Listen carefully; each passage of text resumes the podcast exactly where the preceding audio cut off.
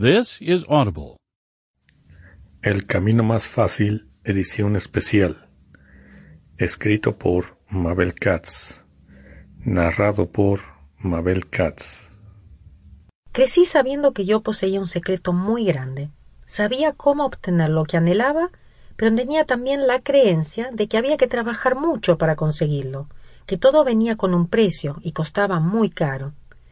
Luego tuve todo lo que una persona podía anhelar material y emocionalmente.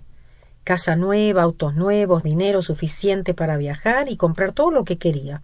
Un marido que me adoraba, dos hijos sanos y preciosos. Sin embargo, no era feliz. Por el contrario, era una persona muy enojada. Un día reconocí ese enojo e ira en mi hijo mayor, Jonathan. Ver esto fue un golpe tan grande que desperté súbitamente y me dije Mabel, Debes hacer algo al respecto. No puedes seguir así. Esto tiene que detenerse. En ese momento comencé mi búsqueda. Mi primer seminario fue sobre el tema de los enojos y lo tomé con el doctor Bill, a quien le estoy inmensamente agradecida por todo lo que aprendí con él. Luego practiqué yoga y visualización con Ana, lo cual me permitió entrar en contacto con el poder increíble que tenemos adentro para crear y atraer aquello que queremos. Experimenté el cambio más radical cuando mi amiga Mirta me prestó un libro de metafísica. Increíble. Ese libro sí que me despertó. Hablaba mucho de Jesús. Acuérdense que yo soy judía, pero me sentía bien leyéndolo. Es más, no lo podía soltar. Lo hubiese querido leer todo el día. Empecé a practicar las técnicas que la autora mencionaba en el libro y constaté que realmente funcionaban. Esto volvió a confirmar que el poder para cambiar las cosas estaba dentro mío y no dependía de nada ni de nadie. Entonces pensé, aquí hay un concepto grande, muy grande, y mi corazón empezó a latir de una forma diferente. Estaba feliz como nunca lo había estado antes. Sentí una felicidad interna que no se puede describir con palabras. Hay que vivirla, sentirla y experimentarla para saber. Luego de probar diferentes caminos, entre ellos el de renacer, rebirthing, llegué al Ho'oponopono, un arte hawaiano muy antiguo que nos enseña cómo resolver nuestros problemas. Gracias a sus enseñanzas descubrí que la vida podía ser fácil, mucho más fácil de lo que la había imaginado. Después de mucho buscar, por fin encontré mi camino. Este camino me permite estar en paz en el medio de una tempestad, me permite sentirme libre independientemente de lo que está ocurriendo a mi alrededor o de lo que los demás están haciendo o diciendo. Es por esto que decidí compartir con ustedes lo que he aprendido a través de este pequeño libro. Por esa oportunidad estoy infinitamente agradecida.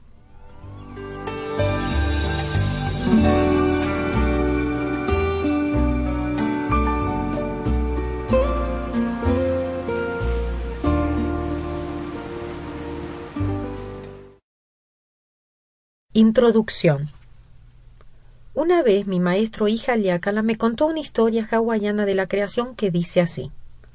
Cuando Dios creó la tierra y puso a Adán y Eva aquí, les dijo que esto era el paraíso y que ellos no debían preocuparse de nada, que él podría proveerles todo lo que ellos necesitaban. También les dijo que le daría un regalo, la oportunidad de elegir, de tomar sus propias decisiones, que les daría libre albedrío. Entonces creó el árbol de las manzanas. Les dijo esto se llama pensar. Ustedes no lo necesitan. Yo les puedo proveer todo. No deben preocuparse, pero pueden elegir si quedarse conmigo o tomar su propio camino. Me gustaría aclararles que el problema no fue comer la manzana. El problema fue no hacerse responsables y decir lo siento. Así fue como Adán tuvo que ir a buscar su primer trabajo. Tal como Adán, Siempre estamos mordiendo la manzana, siempre pensamos que sabemos más. No nos damos cuenta que hay otra forma, que existe un camino más fácil. Edgar Toll, en su libro El poder de la hora, dice Las identificaciones del ego más comunes tienen que ver con las posesiones, el trabajo que uno hace, el nivel social y el reconocimiento. El conocimiento y la educación. Ninguna de ellas es usted. ¿Encuentra esto aterrador o es un alivio saberlo? A todo esto tendrá que renunciar tarde o temprano. Usted sabrá la verdad de ello por usted mismo. Usted lo sabrá tarde o temprano, cuando sienta que la muerte se acerca. La muerte es desnudarse de todo lo que no es usted. El secreto de la vida es morir antes de morir y descubrir que no hay muerte. Más adelante dice, lo bueno es que usted puede liberarse de su mente. Él se refiere a la voz que nos habla incesantemente en nuestras cabezas. La voz comenta, especula, juzga, compara, se queja, acepta, rechaza y así sucesivamente. La voz no es necesariamente relevante para la situación en la que usted se encuentra en este momento. Puede estar revisando el pasado, reciente o lejano, o ensayando o imaginando posibles situaciones futuras. La vida es una repetición de recuerdos que son como chips o cassettes que tocan en nuestras cabezas las 24 horas del día. Estos nos manejan e influyen sin que estemos conscientes de ello. No podemos evitarlo, pero sí podemos elegir detener los cassettes. En este libro utilizo cierta terminología y conceptos que deseo aclarar. Muchos de ellos se basan en el Ho'oponopono, un arte muy antiguo hawaiano. En el último capítulo detallo técnicas y herramientas específicas de este arte. El Ho'oponopono nos enseña cómo borrar los mencionados cassettes, cómo eliminar los chips que no nos sirven o que ya no están funcionando en nuestra vida. Nos indica cómo levantar la bruma. Solo cuando borramos y limpiamos es que podemos descubrir quiénes somos realmente y el poder que tenemos.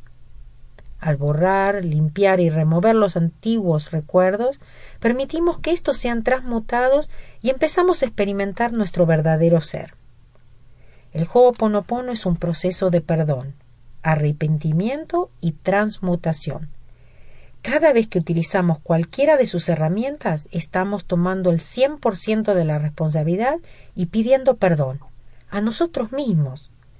Aprendemos que todo lo que aparece en nuestras vidas es solo la proyección de nuestros programas. Podemos elegir soltarlos y observarlos o reaccionar y engancharnos. Todos tenemos incorporado un borrador, la tecla de suprimir, pero nos olvidamos de cómo usarlo. El Ho'oponopono nos ayuda a recordar el poder que tenemos de elegir entre borrar, soltar o reaccionar, ser feliz o sufrir. Es solo una cuestión de elección en cada momento de nuestras vidas. Cuando en el libro menciono limpiar o borrar, me estoy refiriendo al uso de las técnicas del Ho'oponopono para borrar los recuerdos y pensamientos que crean nuestros problemas. Adicionalmente, en varias partes de este libro, menciono a los niños índigo. Estos son niños que han nacido en diferentes partes del planeta, que saben quiénes son y tienen bien claro para qué vinieron y cuál es su misión. Están conscientes de la existencia de otros como ellos y se comunican telepáticamente entre sí. Tienen dones psíquicos. Ellos nos hablan de lo que es el verdadero amor. Nos dicen que lo que nosotros somos es amor. Quisiera también aclararles que cuando menciono la palabra Dios no lo estoy haciendo en absoluto en un contexto religioso. Para mí Dios es esa parte que tenemos dentro que lo sabe todo. En realidad no se puede definir, no tiene un nombre, es solo una experiencia. También notarán que uso la palabra Dios como sinónimo de amor. Me refiero al amor incondicional, aquel que puede curarlo todo. Este es el amor que tiene todas las respuestas. Cuando menciono los dichos de Jesús, tampoco lo hago en un contexto religioso. El propósito es recordarle al lector que siempre hemos tenido maestros que trataron de despertarnos y hacernos ver la verdad.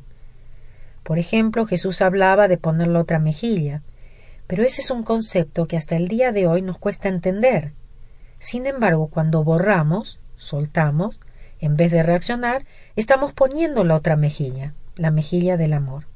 El soltar en vez de reaccionar es mostrar la otra mejilla. Este breve resumen de algunos conceptos básicos que utilizo y que intento transmitir tiene como fin dejar claro mis puntos de partida. Mi esperanza es que el lector encuentre en este libro una fuente de técnicas, herramientas y sabiduría que le permitan sentir, tomar decisiones y vivir con la libertad la paz interior y el amor que es patrimonio de todos los seres humanos.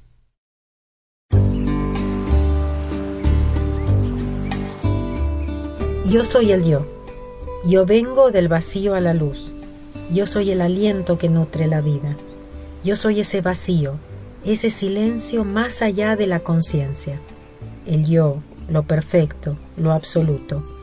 Yo dibujo mi arco iris a través de las aguas la transformación de mente en materia. Yo soy la inhalación y exhalación, la brisa transparente e invisible, el átomo indefinible de la creación. Yo soy el yo.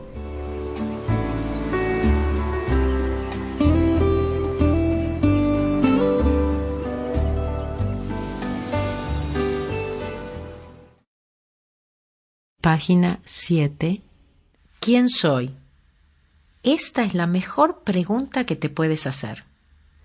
Eres un hijo de Dios y has sido creado perfecto. Perfecto significa sin memorias, sin juicios, sin opiniones. Tú no eres tus memorias que controlan tus juicios y opiniones. Tu trabajo es detener esas memorias que tocan para poder abrir tu corazón a la inspiración pura de Dios. El único camino para detener estas memorias es decirle gracias y soltarlas. Capítulo 2. ¿Qué es un problema? Un problema solo es un problema si decimos que lo es. Y el problema no es el problema, sino cómo reaccionamos al problema es el problema. Dr. Ihaliakala Hulen. Hay un dicho zen que dice, tal vez no podamos hacer que los pajaritos dejen de volar alrededor de nuestras cabezas, pero sí podemos evitar que hagan sus nidos en nuestro cabello. No se trata de negarlos o de no caer en la tentación de prestarles atención. Se trata de descubrir quiénes somos y cuando lo hacemos desarrollamos y sentimos una libertad interna tal que estas cosas ya no pueden distraernos. Nuestro subconsciente tiene almacenados todos nuestros recuerdos.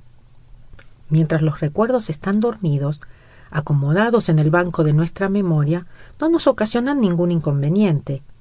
Las personas que aparecen en nuestras vidas, las visitas a ciertos lugares o las situaciones de la vida, hacen que esos recuerdos despierten. De ese modo, las memorias se convierten en pensamientos y se manifiestan. Por eso es muy importante saber que en realidad las personas aparecen en nuestra vida para darnos otra oportunidad. ¿Cuál es esa oportunidad? Es la de responsabilizarnos el cien por ciento y decir, lo siento, perdóname por aquello que está en mí que ha creado esto. Ho'oponopono ¿Han notado que cada vez que surge un problema uno está siempre presente? Si el tema no estuviera dentro nuestro, no seríamos capaces de percibirlo. Los problemas son simplemente una repetición de nuestros recuerdos. Son como información que está grabada en una cinta de audio. Cuando se pone a funcionar esta cinta, pensamos que es real. Los problemas se repiten porque, cuando aparecen, reaccionamos y nos apegamos a ellos no dejamos de pensar en el asunto y así quedamos atrapados en él en vez de soltarlo. ¿Se han fijado que solo pensamos obsesivamente cuando aparece un problema? Una vez que se inicia este ciclo vicioso, nos olvidamos que tenemos el poder de detener la grabación. En su libro El poder de la hora, Edgar Toll dice La mente nunca puede encontrar la solución ni puede permitirse dejar que usted la encuentre, porque ella misma es parte intrínseca del problema. Muchas veces la grabación está funcionando, pero el volumen está muy bajo, y por esta razón ni siquiera estamos conscientes de ella. Sin embargo, el subconsciente siempre está tocando las grabaciones. Por eso es tan esencial asumir el cien por ciento de la responsabilidad. Solo de ese modo entendemos que somos simplemente nosotros y nuestras grabaciones, nuestros pensamientos y nuestros programas. Tomemos el ejemplo de una diapositiva proyectada en la pared o en una pantalla. Sabemos perfectamente que cuando vemos la imagen proyectada en la pared o en la pantalla, la misma no está ahí, sino adentro de la máquina. Lo mismo ocurre con nuestros problemas.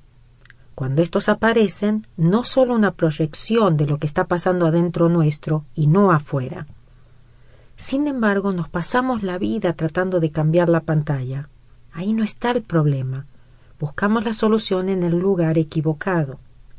Es importantísimo recordar que los problemas, las situaciones y las personas no existen fuera de nosotros tal como lo percibimos, sino que nuestra percepción es simplemente un reflejo de nuestros pensamientos. Los problemas tampoco son los que pensamos que son. Nunca sabemos qué es lo que estamos pensando realmente, los problemas son siempre oportunidades. Debemos darnos cuenta que tenemos un efecto sobre el evento o el problema y que nosotros lo hemos creado.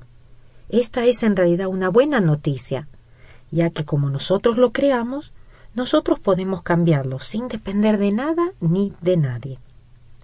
Hay una historia que cuenta que en una aldea había un anciano muy pobre pero hasta los reyes le envidiaban porque poseía un hermoso caballo blanco. Los reyes le ofrecieron cantidades fabulosas por el caballo, pero el hombre decía Para mí él no es un caballo, es una persona. ¿Y cómo se puede vender a una persona, a un amigo? Era un hombre pobre, pero nunca vendió su caballo. Una mañana descubrió que el caballo ya no estaba en el establo. Todo el pueblo se reunió diciendo Viejo tonto, sabíamos que algún día te robarían el caballo. Hubiera sido mejor que lo vendieras. ¡Qué desgracia!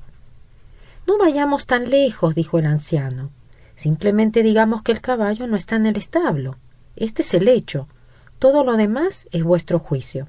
Si es una desgracia o una suerte, yo no lo sé, porque esto es apenas un fragmento. ¿Quién sabe lo que va a suceder mañana? La gente se rió de él. Siempre habrían creído que el anciano estaba un poco loco. Pero después de quince días, una noche el caballo regresó.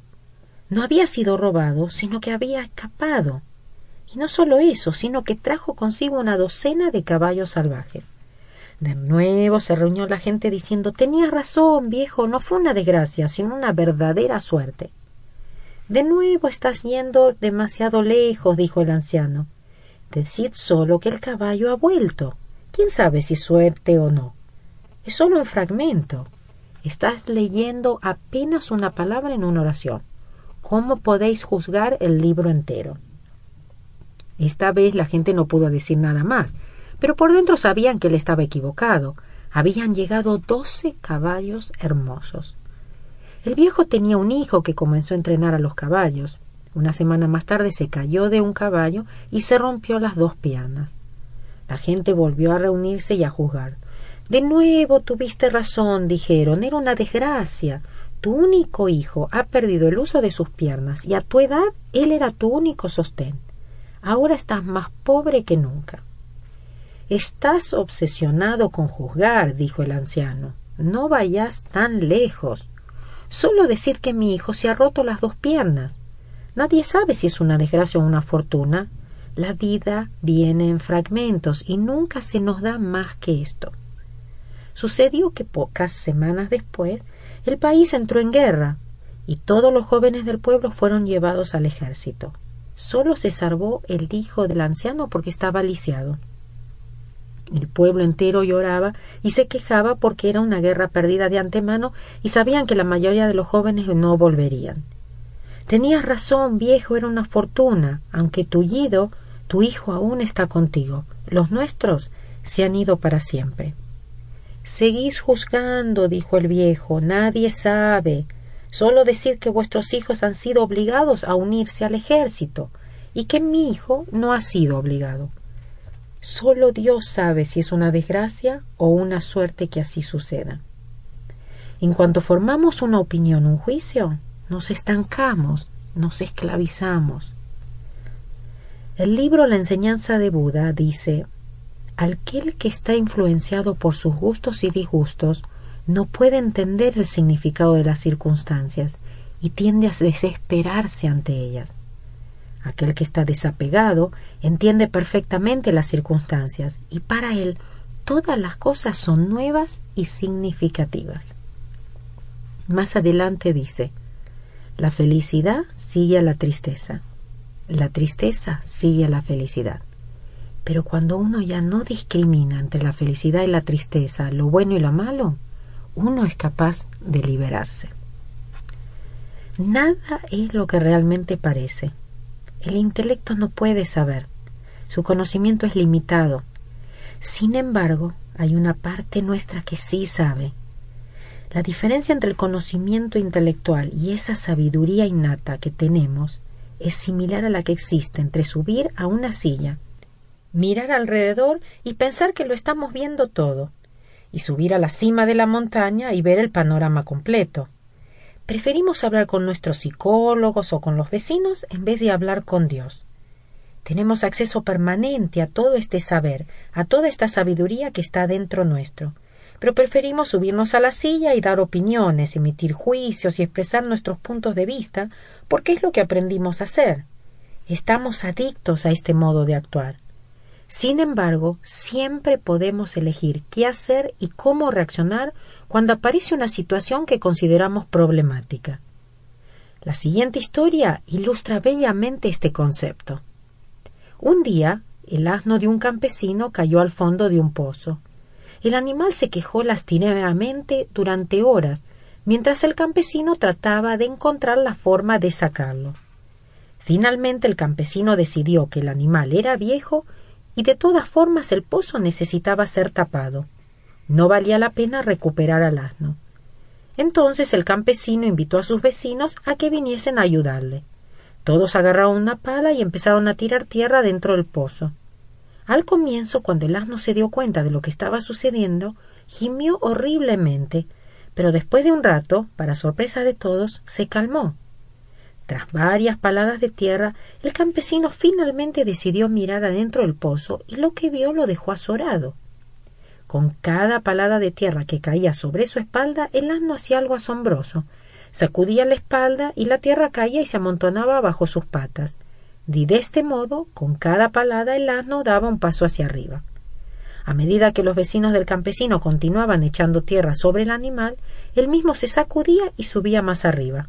Muy pronto el asno llegó al borde del pozo y salió trotando. La vida nos echa toda clase de tierra encima. La solución para salir del pozo está en sacudirnos y dar un paso hacia arriba. Cada uno de nuestros problemas es como un escalón hacia la libertad. Depende solo de nosotros si los usamos como tal.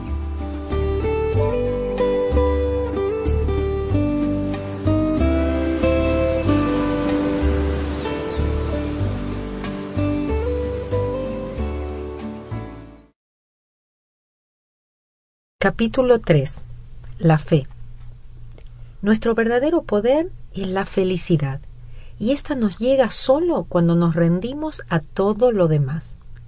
Dan Millman, el guerrero pacífico. La mayor parte de mi vida no creí en Dios. Para mí Dios no existía. Crecí pensando que yo era la que lograba todo en mi vida y que todo lo que tenía se lo debía a mi trabajo, dedicación y esfuerzo personal. Los judíos somos muy tradicionalistas y yo como buena judía respetaba las tradiciones, pero no creía en Dios. Cuando por fin desperté, descubrí adentro mío un mundo nuevo que desconocía por completo. Poco tiempo después le dije a mi hijo mayor Jonathan, la vida puede ser fácil. Él me miró bien confundido y me dijo Eso no es lo que me decías antes. A lo que yo le contesté Lo sé, pero ahora pienso diferente. En este momento no tengo ni la menor duda, pero esa seguridad que no se puede expresar con palabras la encontré en mi corazón. Todos tenemos que encontrarla porque la llevamos adentro. Como buena contadora miro los resultados, observo y hago un recuento de mi vida desde que empecé a creer. Ni yo puedo creer lo que he obtenido. Algunos encuentran a Dios en el templo o la iglesia, otros como yo no lo encontramos allí. Un día despertamos, empezamos a buscar y nos damos cuenta que ni siquiera es necesario levantarse de la cama para encontrarlo. No importa la denominación, no importa cómo lo llamemos.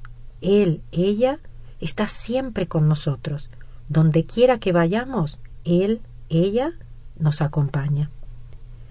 No sabemos ni tenemos la menor idea de cómo trabaja Dios, o el amor. Tampoco conocemos lo que puede hacer. No podemos ni siquiera imaginarlo. Los llamados milagros realmente existen y los podemos experimentar en cada momento de la vida si dejamos de tratar de entender todo con el razonamiento. Abandonamos nuestros juicios y opiniones y aprendemos a dejarnos llevar por la corriente de la vida. Es necesario tomar conciencia de que nosotros mismos somos el mayor obstáculo en nuestras vidas. Decimos que confiamos, pero no lo hacemos realmente. Decimos que le entregamos nuestros problemas a Dios, amor, pero seguimos aferrados a ellos. Cuando no dejamos de pensar en un tema, nos angustiamos y preocupamos. Le indicamos a Dios, amor, que queremos solucionarlo todo solo porque no confiamos en Él, ella. De ese modo, no recibimos respuesta a nuestras plegarias porque tenemos expectativas. Creemos que somos dueños de la verdad, y cuando pedimos algo a Dios, lo hacemos de una manera casi imperativa. Explicitamos lo que deseamos y cómo y de qué color y a qué hora lo queremos. Sin embargo, Dios sabe antes que le pidamos. Él, ella, está tan cerca que no necesitamos gritar, basta con pensarlo. Dios tiene para nosotros mucho más de lo que nos imaginamos. Solo está esperando que le demos permiso para entregarlo. Si pedimos cosas específicas como por ejemplo, oh Dios mío, por favor que me llegue el dinero para poder viajar a Europa, le ponemos límite a nuestra solicitud. Dios nos otorga lo que es correcto en cada momento. En el caso del ejemplo, tal vez lo correcto no era ir a Europa sino a Sudamérica. Pero al estar tan encerrados en querer ir a Europa, el dinero no viene porque lo que pedimos no es correcto. Al cerrarnos de este modo nos quedamos sin la posibilidad de recibir lo que es correcto y perfecto en un momento dado. A veces Dios dice que no, como lo hace un buen padre cuando su hijo no puede medir o darse cuenta del peligro o las consecuencias de lo que pide. Por esa razón, el secreto está en pedir lo que es correcto y perfecto, y nosotros no sabemos qué es. Luego es necesario soltar y abandonar las expectativas. En el momento preciso nos llegará lo más apropiado y perfecto. Nunca sabemos de dónde va a llegar. Para recibir la sorpresa debemos dar permiso. Dios, amor, trabaja en forma misteriosa. Si lo permitimos, creemos y confiamos de corazón, todo nos llegará sin esfuerzo. Dios es el único que puede abrir ciertas puertas y acercarnos a la gente que nos puede ayudar o apoyar en nuestro camino él, ella, nos coloca en el lugar correcto en el momento perfecto, solo cuando dejamos de hablar tanto y preguntarle al vecino en vez de preguntarle a él directamente. El solo pensar en Dios nos eleva de nuestros problemas.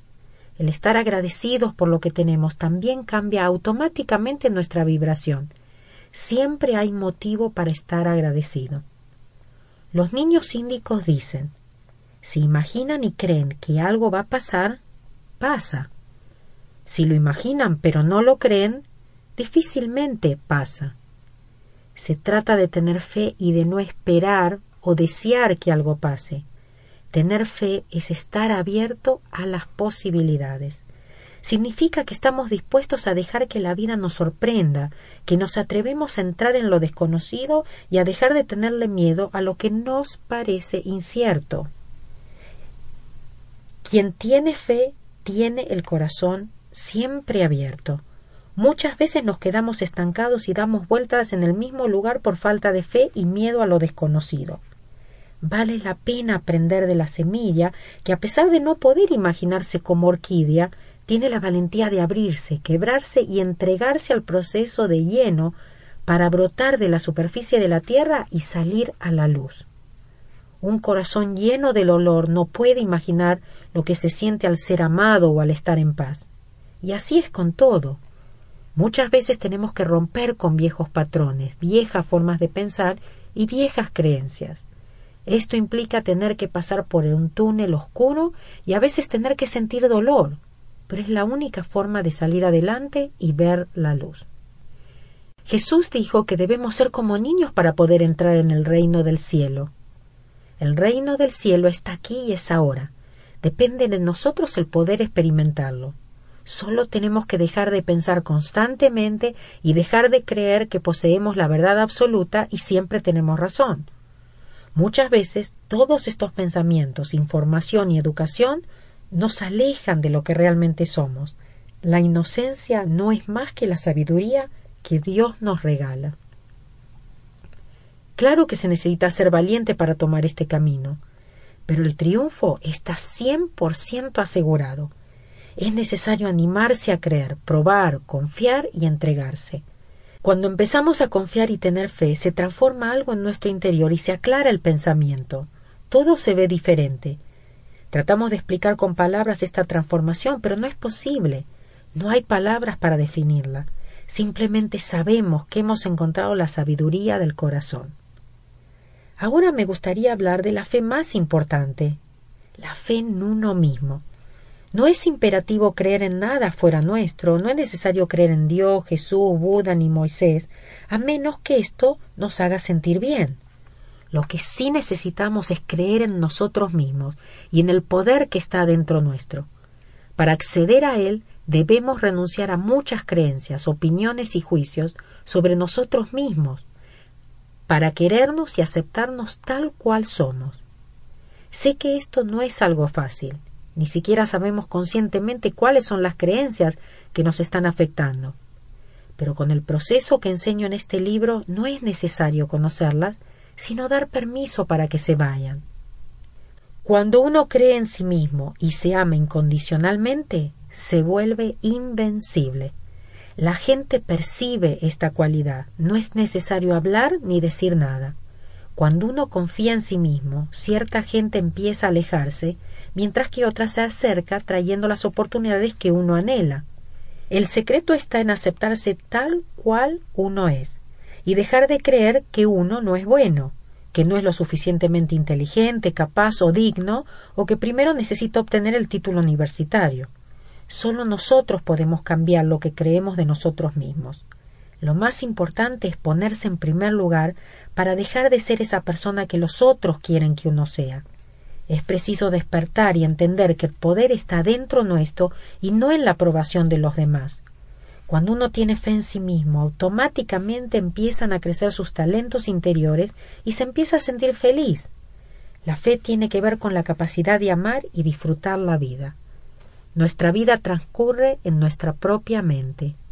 La guerra está en nuestra cabeza y solo nosotros podemos devolvernos la paz.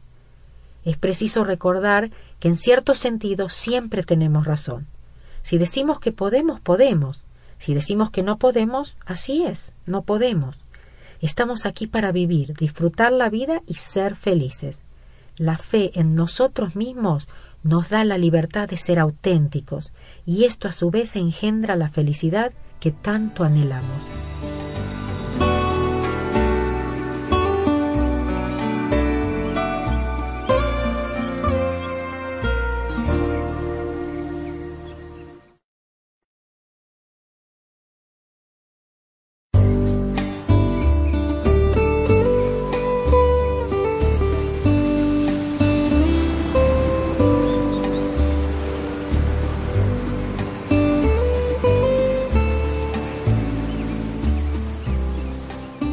Capítulo 4.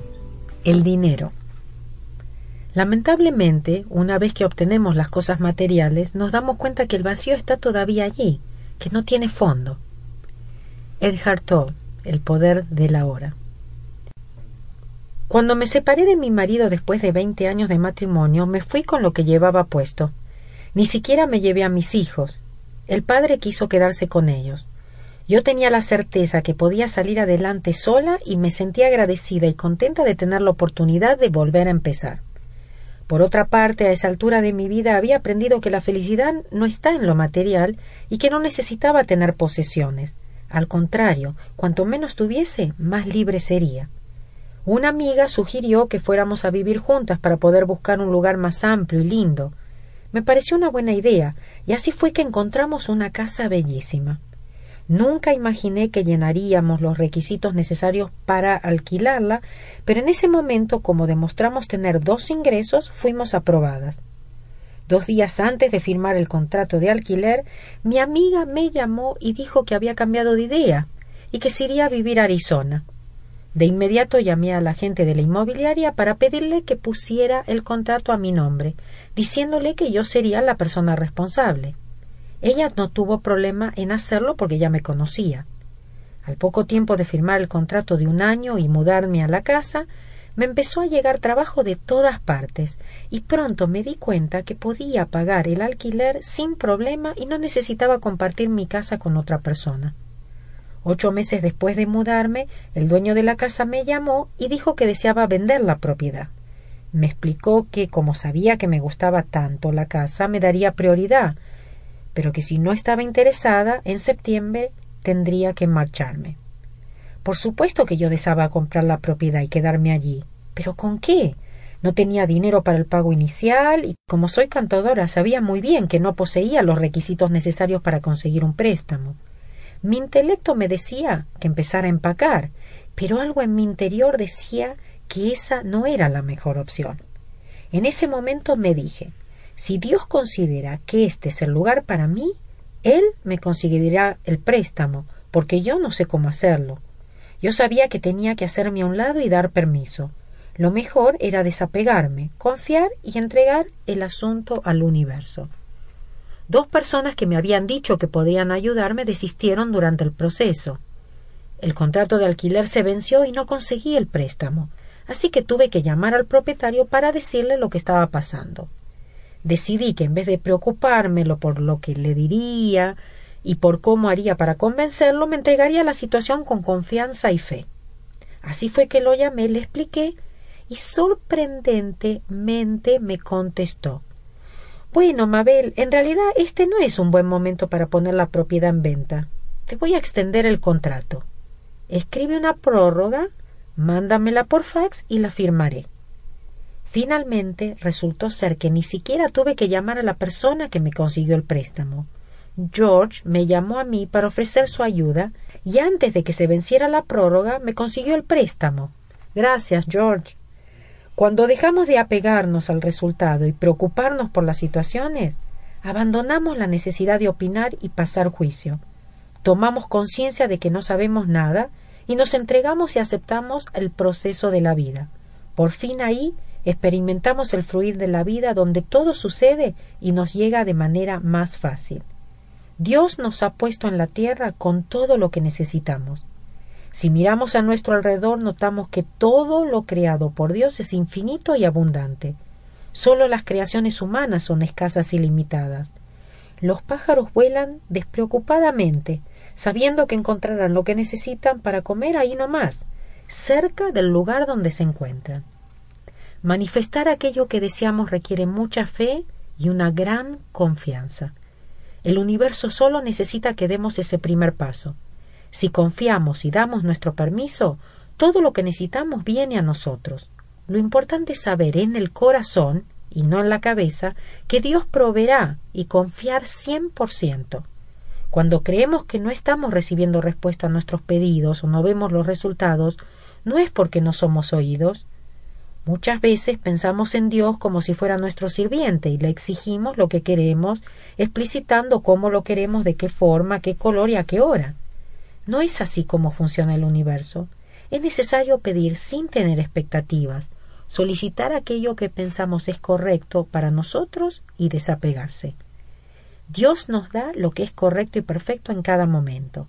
El secreto es confiar y soltar, dejarnos llevar por la corriente de la vida, y estar abiertos a recibir del lugar y la persona que menos esperamos.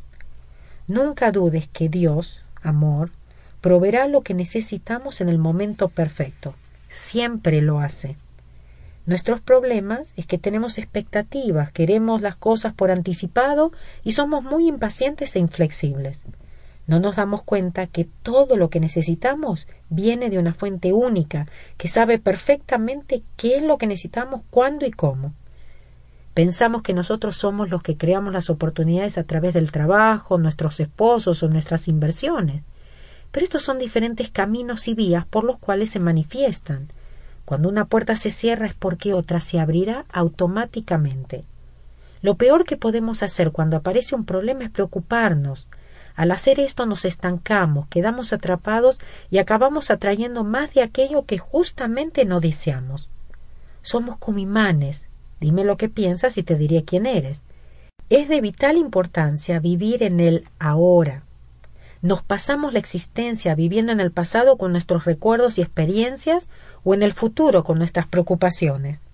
El dinero, al igual que todo lo demás, llega cuando lo necesitamos, no antes ni después. Solo es necesario abrir nuestro corazón y confiar. Alguien alguna vez me contó la siguiente historia. Una mujer salió de su casa y vio a tres ancianos de barbas largas sentados frente a su jardín. Como no los conocía, les dijo No creo conocerlos, pero tal vez tengan hambre. Por favor, entren a mi casa y coman algo. Ellos preguntaron ¿Está el hombre de la casa? No, respondió ella, no está. Entonces no podemos entrar, dijeron ellos. Al atardecer, cuando llegó el marido, la mujer le contó lo sucedido y él dijo Diles que he llegado e invítalos a pasar. La mujer salió a invitar a los hombres a entrar a su casa. No podemos pasar los tres juntos, explicaron los ancianos. ¿Por qué? quiso saber ella. En ese momento uno de los hombres señaló hacia los otros dos y dijo Él se llama riqueza y él éxito. Mi nombre es amor. Entra y decide con tu marido a cuál de nosotros tres desean invitar. La mujer entró a su casa y le repitió la historia a su marido. El hombre se puso feliz. Qué bueno, ya que así es el asunto, invitemos a riqueza. Dejemos que entre y llene nuestro hogar de abundancia. La esposa no estuvo de acuerdo. Querido, ¿por qué no invitamos a éxito?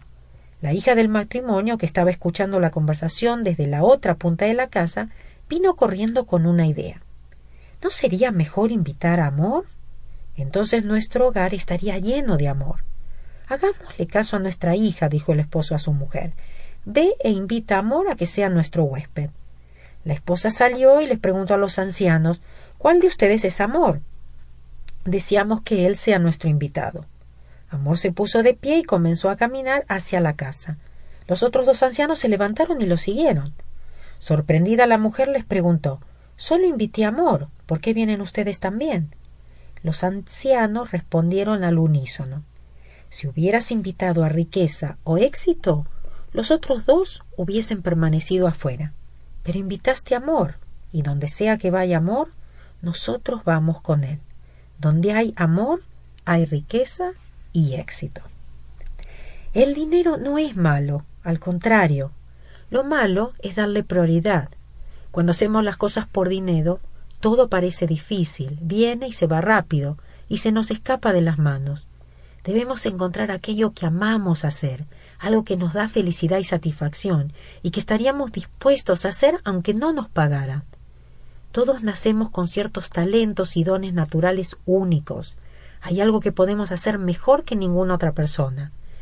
Es algo que tenemos adentro nuestro y que no necesariamente precisa de un título universitario. La abundancia y la prosperidad tienen que ver con nuestra conciencia. Cuando sabemos quiénes somos, sabemos que ya tenemos todo lo que necesitamos. En ese momento ya somos ricos.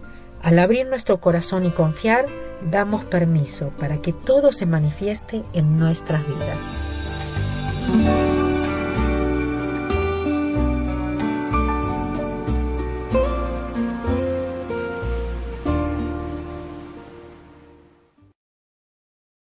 Capítulo 5. Los miedos.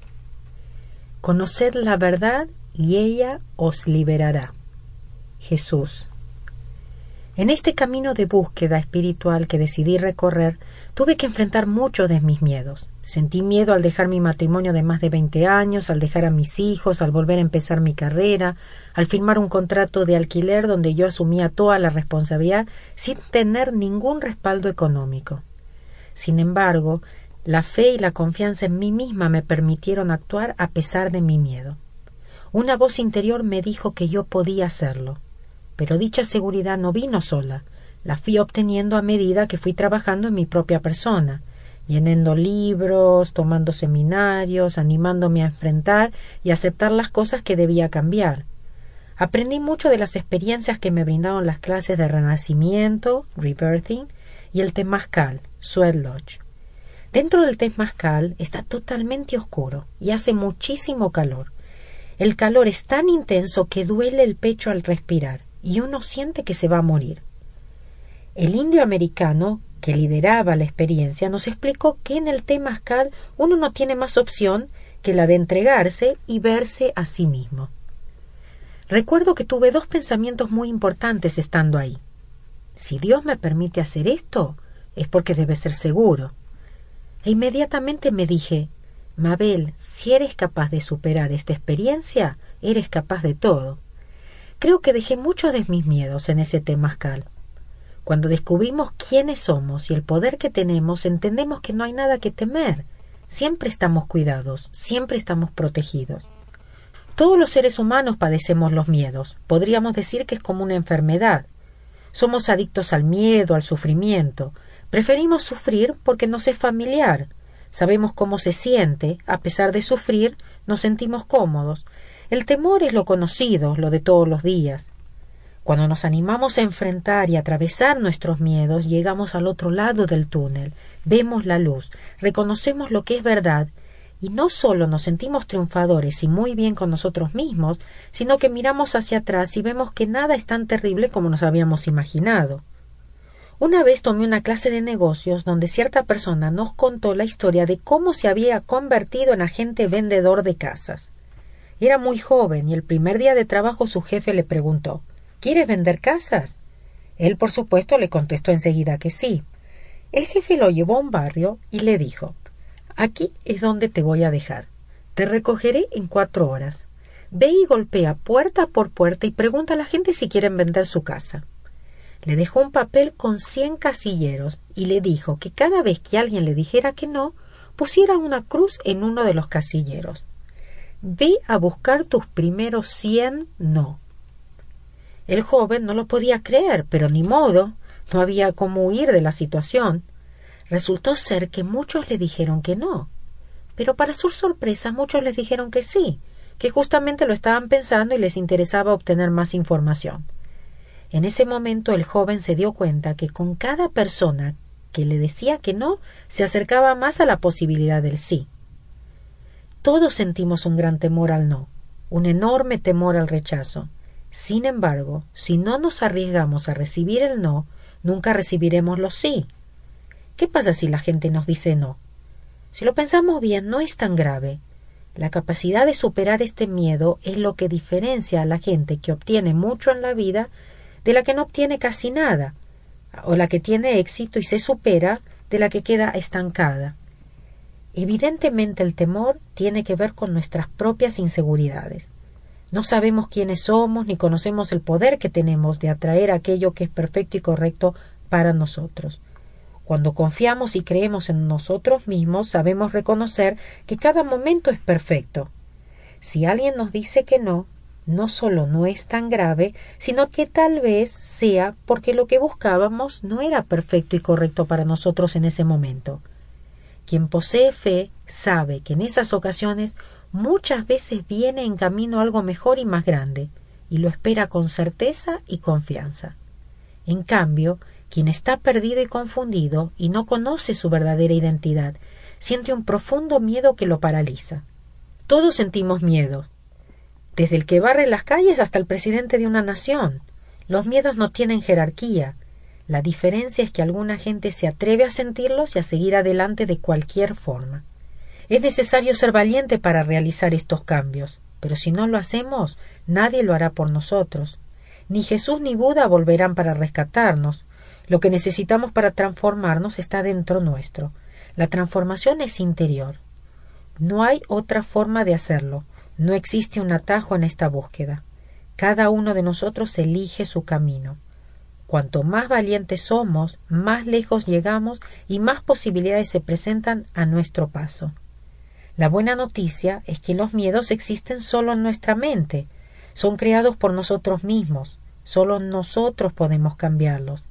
Las creencias y los recuerdos pueden ser borrados, no los necesitamos para sobrevivir. De este proceso depende nuestra libertad. Al abandonar la prisión que hemos creado en nuestras mentes, le abrimos la puerta a nuestro alma y recuperamos la libertad. Los miedos y el sufrimiento, así como la valentía, son opcionales, dependen simplemente de lo que elegimos en cada momento. Muchas veces es necesario detenerse en medio del camino y realizar cambios drásticos. De cierta forma debemos morir primero para poder empezar a vivir. Hablo de la muerte de esa parte nuestra que no es real, de eso que nos creíamos que éramos, de la imagen que le vendimos a los demás y peor aún, que nos vendimos a nosotros mismos. El temor es como confiar en lo malo, saber que aquello malo que imaginamos va a suceder. El temor también mueve montañas. Una vez leí que el éxito en la vida no se mide por lo que hemos logrado, sino por los obstáculos que hemos tenido que enfrentar.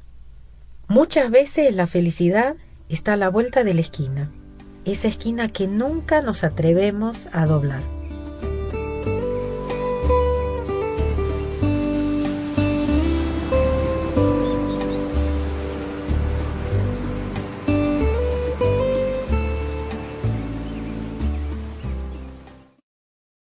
Capítulo 6. El amor. El amor es la espada del guerrero. Donde quiera que corta, da vida, no muerte. Dan Millman, el guerrero pacífico. Cuando alguien le pidió a una de las niñas síndico que hablara sobre el amor, ella se rió, como si le estuvieran haciendo una pregunta extraña, y respondió No puedo hablar del amor. Si pudiera, entonces no sería real, porque el amor no tiene nada que ver con las palabras. Y entonces insistió la persona ¿Qué es el amor verdadero?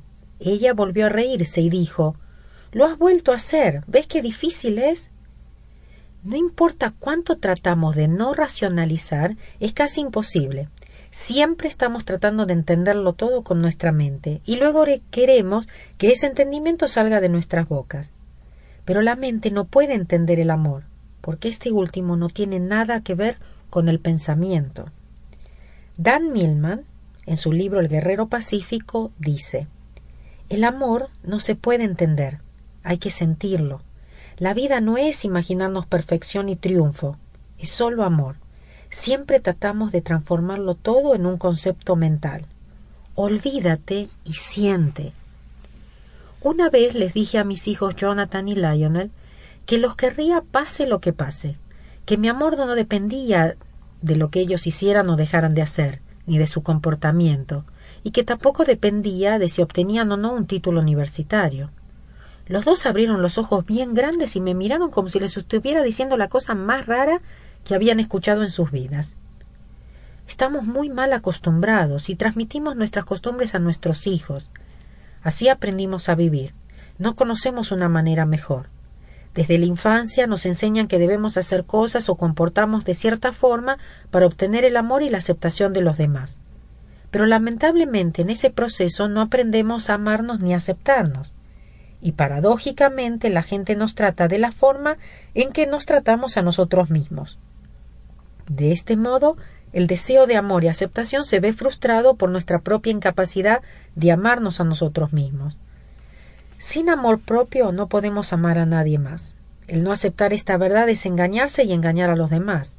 Lo esencial es aprender a amarse y aceptarse cual uno es. No sirve hacer las cosas por los demás. Si algo no funciona para nosotros, no funcionará para los otros. Especialmente las madres tendemos a creer que tenemos que sacrificar lo que es importante para nosotros y relegarnos por nuestros hijos. Sin embargo, el mejor regalo que les podemos brindar a nuestros hijos es el amarnos a nosotras mismas. Así pueden ellos observar y a través de nuestro ejemplo aprender a amarse a sí mismos sin necesidad de buscar el amor en los lugares equivocados. Cuando estamos en el lugar correcto, permitimos que los demás también lo estén. Cuanto más nos esmeramos por obtener amor haciendo cosas y comportándonos de cierto modo por los demás, más nos alejamos de la posibilidad de experimentar aquello mismo que tanto anhelamos. Debemos aprender a ser felices y disfrutar de cada instante de nuestra vida sin darle importancia a lo que los otros piensan de nosotros. Lo más importante es lo que nosotros pensamos de nosotros mismos. El amor hacia nuestro propio ser es la herramienta de transformación más poderosa. El amor empieza por nosotros. Es inútil buscarlo afuera. No existe. Nos pasamos la mayoría del tiempo buscando amor en el lugar equivocado, siempre mendigándolo de los demás sin saber por qué. Este es otro grave error que solemos cometer. Pensamos que para ser felices necesitamos tener una pareja. Creemos que el otro nos va a dar esa felicidad que tanto anhelamos. Pero incluso cuando conseguimos que otro nos ame, no nos sentimos felices. Sentimos que no estamos completos y buscamos en el otro aquello que creemos nos falta. Esa es una pérdida de tiempo. El amor debe buscarse adentro de uno. Después de encontrarlo, de sentirse bien con uno mismo, de aceptarse y amarse, uno descubre que en realidad no necesita a nadie. Entonces busca a alguien porque desea o elige estar en pareja. En este contexto, uno actúa libremente por elección y no por necesidad. La falta de seguridad en nosotros mismos nos impide amar verdaderamente.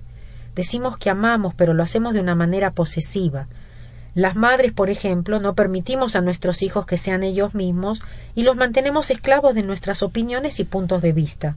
Muchas veces creamos relaciones amorosas donde sufrimos tremendos celos. Esto no es amor, pero no podemos evitarlo. Son las viejas cintas grabadas tocando de nuevo en nuestra cabeza. No podemos ver a la gente tal cual es, la vemos a través de nuestros pensamientos y recuerdos. En el arte hawaiano del Ho'oponopono se utilizan dos herramientas muy importantes, las palabras te amo y gracias. Cuando las usamos en voz alta y se las decimos a alguien, son tremendamente poderosas y valiosas.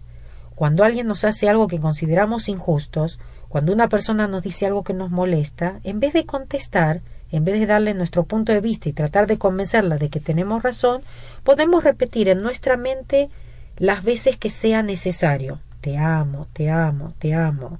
O gracias, gracias, gracias. Estas herramientas suelen provocar resultados sorprendentes. A veces la persona se disculpa cuando menos lo esperábamos.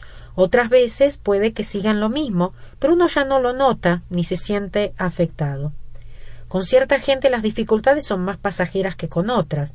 Con algunas personas tenemos más recuerdos. No debemos olvidar que todo cambia según nuestra percepción de los eventos, las personas y las situaciones. Lo mismo pasa con los demás. Todo depende de su percepción, su punto de vista, sus memorias. La vida es como una película que vimos ya muchas veces y sigue repitiéndose una y otra vez porque seguimos reaccionando constantemente. Nuestra reacción a los problemas es una repetición de recuerdos. Las dificultades suelen ser obstáculos que ya hemos encontrado antes pero que jamás hemos resuelto. Por esta razón la situación regresa para darnos la oportunidad de reaccionar de forma diferente. La gente suele aparecer en nuestras vidas para movilizarnos y mostrarnos las partes de nosotros mismos que necesitamos cambiar. Las relaciones son simplemente espejos en los que nos vemos reflejados. Tenemos la posibilidad de elegir no reaccionar. Podemos poner la otra mejilla la mejilla del amor. Sabiendo esto podemos tomar mayor conciencia y elegir hacernos responsables. Por ejemplo, si uno tiene problemas con sus hijos, lo mejor es hablarles cuando están dormidos. Lo único necesario es decirles que los amamos y que les agradecemos que estén en nuestra vida.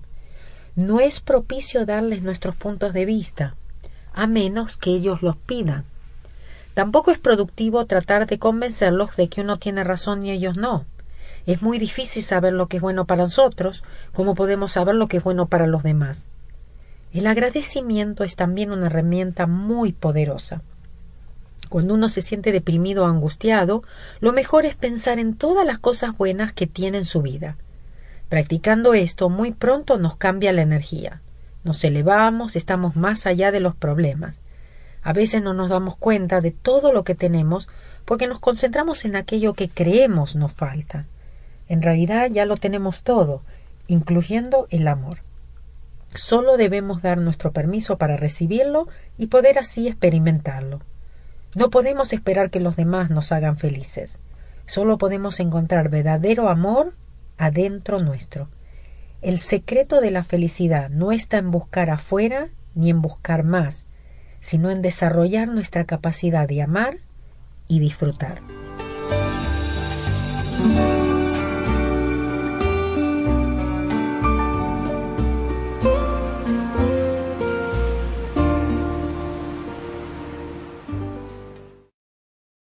Capítulo 7. El camino más corto y más fácil. Dios solo nos pide que cuidemos muy bien de nosotros mismos y que digamos lo siento. Doctor Hija Julen. Cuando desperté y empecé mi búsqueda, probé diferentes formas y caminos para llegar a la verdad. Pero cuanto más probaba, más me sentía que algo adentro mío decía que tenía que haber una forma más rápida y más fácil. Cuando por fin llegué al Ho'oponopono, no me di cuenta enseguida de que lo había encontrado. Pero pasó el tiempo y un día tomando una clase con mi maestro y Jaliácala, sentí en el alma la inconfundible certeza de que esto era lo que había estado buscando. Ya no necesitaba nada más. Gracias a Dios, mi búsqueda había concluido. Primero y principal, descubrí que no necesito ni dependo de ningún gurú. Puedo realizar el proceso sola, pues me comunico directamente con la divinidad sin intermediarios. Lo único necesario es limpiar y borrar, perdonar. El resto se deja en manos de Dios. Mientras me ocupe de borrar y limpiar, perdonar, no tendré por qué preocuparme. Dios se encarga de colocarme en el lugar correcto a la hora perfecta. Mientras yo esté borrando, habrá alguien que me estará cuidando. Yo no necesito hacerlo. En este capítulo final deseo resumir los puntos principales del Ho'oponopono la sabia doctrina ancestral que me ha otorgado las herramientas que han cambiado mi vida. Estos conceptos son muy simples. Lo único que la divinidad nos pide es que asumamos plena responsabilidad, pidamos perdón y cuidemos muy bien de nosotros mismos. Eso es todo. El asumir el 100% de nuestra responsabilidad es el camino más corto. Cuando nos damos cuenta que solo son nuestros programas los que no nos permiten ver las cosas con claridad, dejamos de culpar los factores externos y decidimos tomar responsabilidad, las puertas del paraíso se abren para nosotros y alcanzamos un estado de infinitas posibilidades. En cambio, cuando estamos enojados con alguien o por algo, perdemos nuestra libertad. Nuestros propios sentimientos de odio nos condenan y atan. Somos esclavos de ellos. De este modo, solo nos dañamos a nosotros mismos. Podemos liberarnos a través del perdón. El perdonar forma parte del camino más corto y más fácil. Pero no es necesario hablar con nadie para informarlos que lo hemos perdonado. Este es un trabajo interno, es un proceso que se da entre nosotros y Dios. Cuando decimos, Divino Creador, perdóname por aquello que está en mí que ha creado esto. En mi caso, por ejemplo, no es que ya no me enoje, no es que ya no reaccione o no tenga problemas. La enorme diferencia es que ahora mi enojo dura unos pocos minutos hasta que regreso a mi centro, me acuerdo y tomo conciencia. Entonces me digo a mí misma, esto lo estoy creando yo, son mis pensamientos del otro, el producto de mis programas, mis grabaciones, mi percepción. Yo puedo borrarlo. Este simple proceso me da una tranquilidad que no puede describirse con palabras. ¿Por qué? Porque no quedo atrapada en pensamientos tales como ¿por qué me dijo eso? ¿Cómo hizo esto? No espero que la otra persona cambie, reaccione de una forma determinada o algo específico. ¡Qué alivio! No dependo de nada ni de nadie afuera de mí.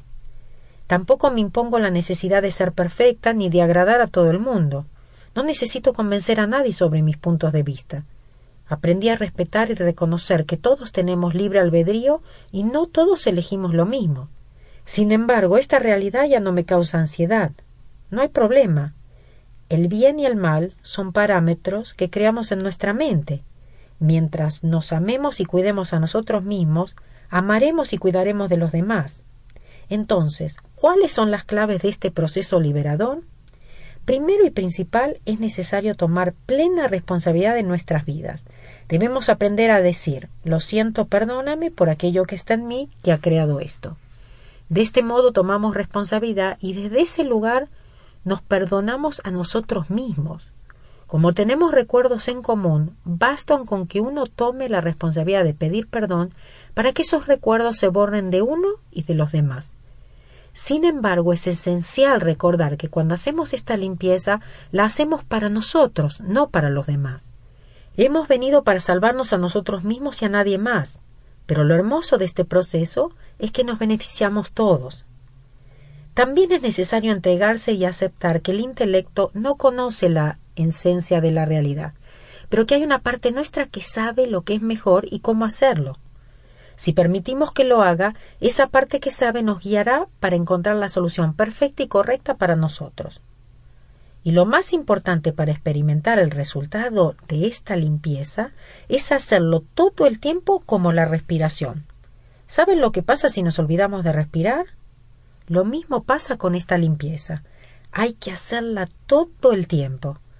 Por supuesto que somos humanos y que muchas veces nos olvidaremos. Otras veces no podremos evitar el reaccionar. Lo esencial es practicar este método lo más posible inclusive cuando parece que no está pasando nada o que uno no tiene ningún problema. ¿Por qué? Porque la mente toca las grabaciones todo el tiempo, repite permanentemente los programas que tenemos grabados, aunque no estemos conscientes de ello. Por suerte, siempre tenemos la posibilidad de estar borrando. De esta forma damos permiso para que aparezcan en nuestra vida nuevas ideas y oportunidades. Muchas veces éstas vendrán de los lugares y las personas más inesperados. Es necesario practicar, practicar y practicar. Durante toda la vida hemos practicado el reaccionar y el sufrir. Hemos incorporado la reacción y el sufrimiento tan profundamente que lo hacemos de forma automática. Somos expertos en, y hasta diría casi adictos a, esta forma de existir. Al principio la limpieza puede parecer algo difícil, pero luego se incorpora en la vida diaria como la respiración y se usa automáticamente porque uno empieza a sentirse diferente y a ver los resultados. Uno empieza a notar cambios en su vida, empieza a experimentar una profunda paz interior. Es esencial no tener expectativas. El secreto es estar abierto y flexible, porque nunca sabemos de dónde va a venir lo que recibiremos. Debemos confiar que vendrá lo correcto para nosotros. Tal vez no sea lo que esperábamos, pero será lo apropiado. Esto no es porque no nos escucharon, porque es una prueba o porque no lo merecíamos. Debemos permitir ser sorprendidos por el universo. De ese modo recibiremos dones inimaginables. La ley del universo es que si pedimos algo, se nos otorga. El universo debe responder, es necesario pedir y dar permiso. Una forma de pedir es usando las herramientas del Ho'oponopono, pero debemos desapegarnos del resultado. Esto se logra sabiendo y confiando que nos llegará aquello que es correcto y perfecto para nosotros. Ahora bien, existen herramientas muy concretas para borrar los programas que repite nuestra mente. Una de ellas es repetir mentalmente y en voz baja llave de la luz, llave de la luz, llave de la luz todo el tiempo. En esta frase metafóricamente apagamos el interruptor de nuestros programas. Muchas veces la gente me dice ¿Cómo puedo prestar atención cuando la gente me habla si estoy pensando llave de la luz? En primer lugar, vale la pena recordar que la gente casi nunca dice lo que realmente quiere decir. Si alguien nos cuenta un problema, solo lo hace para darnos la oportunidad de borrar y limpiar las memorias que tenemos en común. Recordemos que solo son nuestras pantallas, nuestros monitores. La próxima vez, antes de reaccionar, antes de dar un consejo o una opinión, pensemos llave de la luz. Es muy probable que acabemos diciendo justo lo que la persona necesitaba escuchar en vez de lo que nosotros pensábamos que necesitaba escuchar. Muchas veces ni siquiera es necesario hablar, contestar ni decir nada para que la persona termine sintiéndose mejor o acabe encontrando sola de forma milagrosa la solución a su problema. Llave de la luz es la contraseña. Cuando estoy preocupada por mis hijos, ansiosa por el dinero o resentida con alguna persona, no dejo que mi intelecto se interponga y empiece con el cotorreo.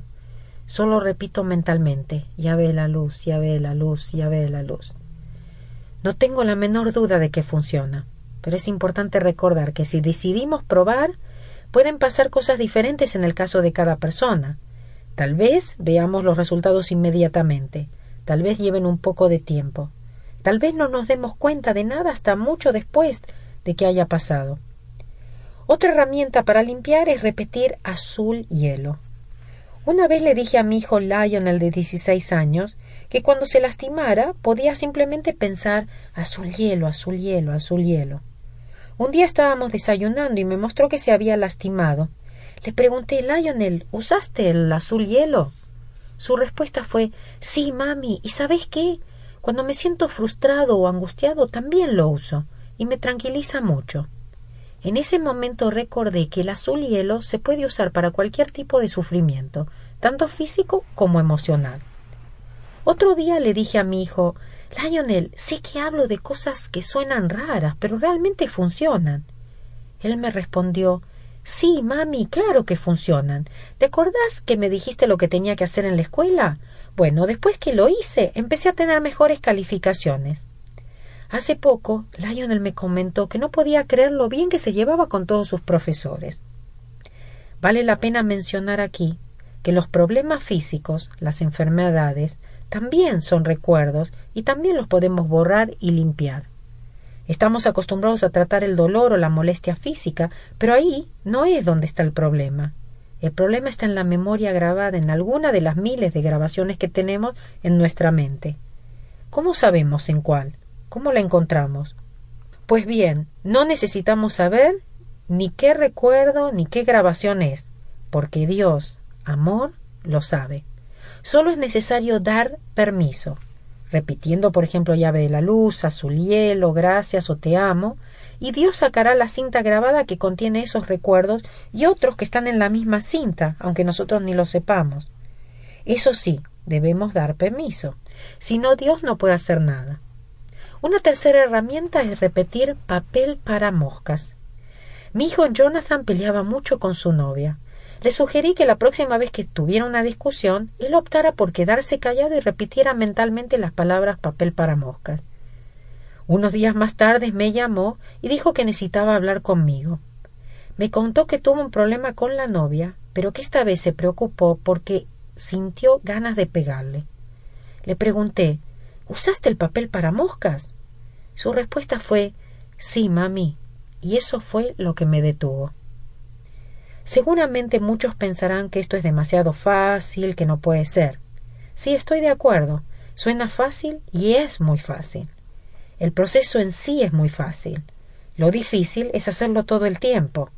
En cada momento de nuestra vida tenemos la oportunidad de tomar el 100% de la responsabilidad y borrar nuestros problemas. Pero en general reaccionamos, nos preocupamos, opinamos y de esta forma perdemos tiempo y energía.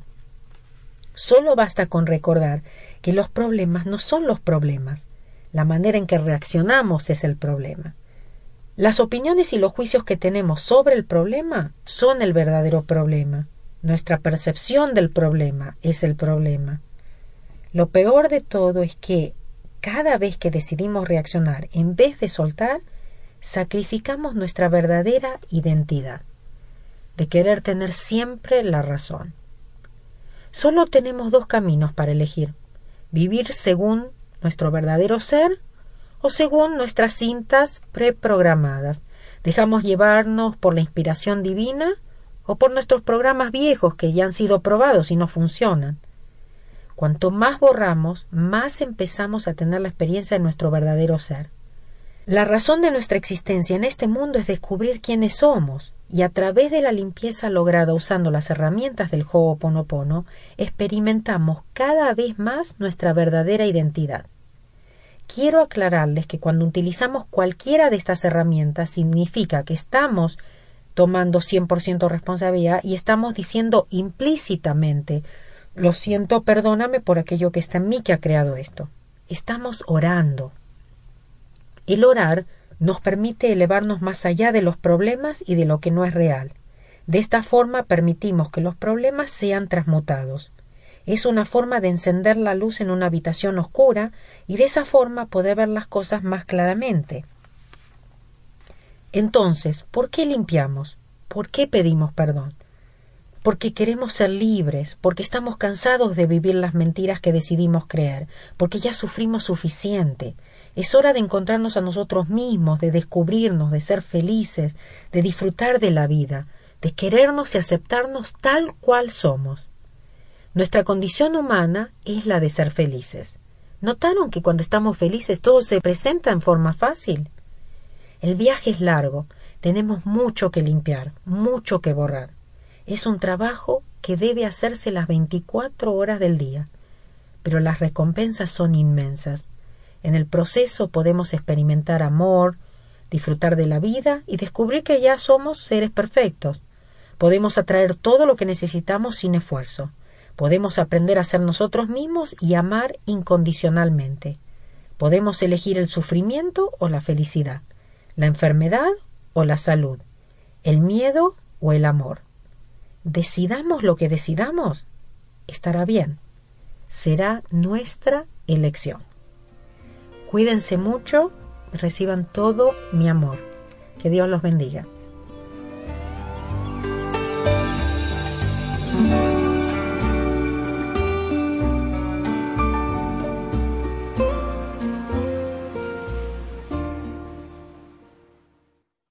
La paz del yo. La paz esté contigo, toda mi paz. La paz que es yo, la paz que es el yo soy. La paz por siempre y para siempre, ahora y para la eternidad. Mi paz te doy a ti, mi paz te dejo a ti. No la paz del mundo, solo mi paz, la paz del yo. Este es el fin. Audible hopes you have enjoyed this program.